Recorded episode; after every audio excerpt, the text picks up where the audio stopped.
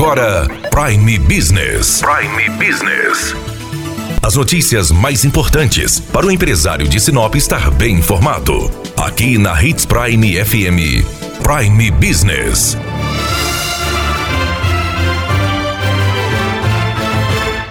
Para minimizar os impactos do coronavírus na economia, o governo tem editado uma série de medidas. Estamos com a contadora Diva Lorente, que vai falar quais são as últimas novidades. Em âmbito estadual, já há algum tempo o governo do estado tem um programa de refis para pagamento de débitos de ICMS, PVA e TCD, com 75% de desconto dos juros e multas, estes vencidos até 31 de 12 de 2016, que já era para ter sido encerrado porém, como medida, o mesmo prorrogou o encerramento para 31 de julho de 2020. Também, em caráter excepcional, o governo do estado prorrogou o prazo dos vencimentos das certidões negativas, as quais foram emitidas do período de 17 de fevereiro de 2020 a 31 de maio de 2020. O vencimento normal dessas certidões é de 30 dias após a data da emissão. Porém, como medida, essas certidões passam a ser vencidas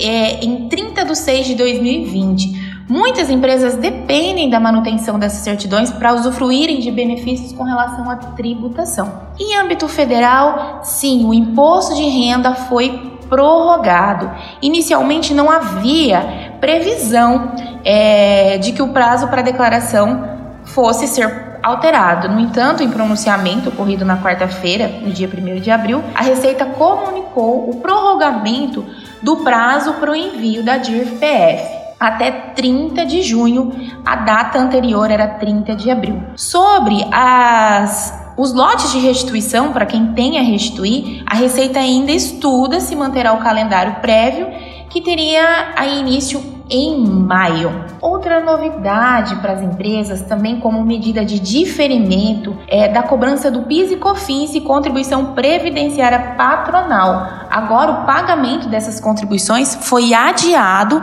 para os meses de agosto e outubro, em vez de abril e maio, como era inicialmente previsto. Com relação à parte trabalhista, o FGTS ficou suspenso, fica suspenso o recolhimento do FGTS relativo às competências de março e abril e maio de 2020, com vencimento em abril, maio e junho, respectivamente. O recolhimento das parcelas suspensas poderá ser efetuado de forma parcelada em até seis parcelas mensais com vencimento no sétimo dia de cada mês a partir de julho. E para usufruir a suspensão do FGTS ou até mesmo o parcelamento, o empregador precisa declarar essas informações através do seu escritório contábil até dia 20 de junho de 2020. Um outro pacote de medidas de auxílio na folha de pagamento foi o seguinte: o governo federal, junto com o BNDES, anunciou a instituição de uma linha de crédito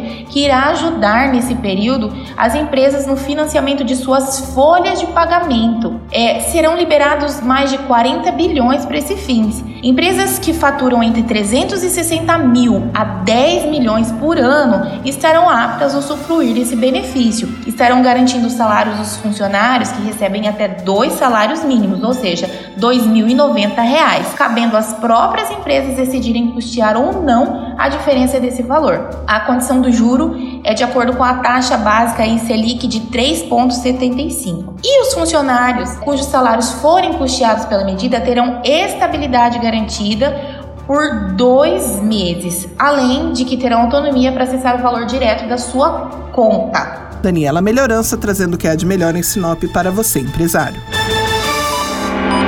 Você ouviu Prime Business. Aqui na Hits Prime FM. De volta a qualquer momento na programação.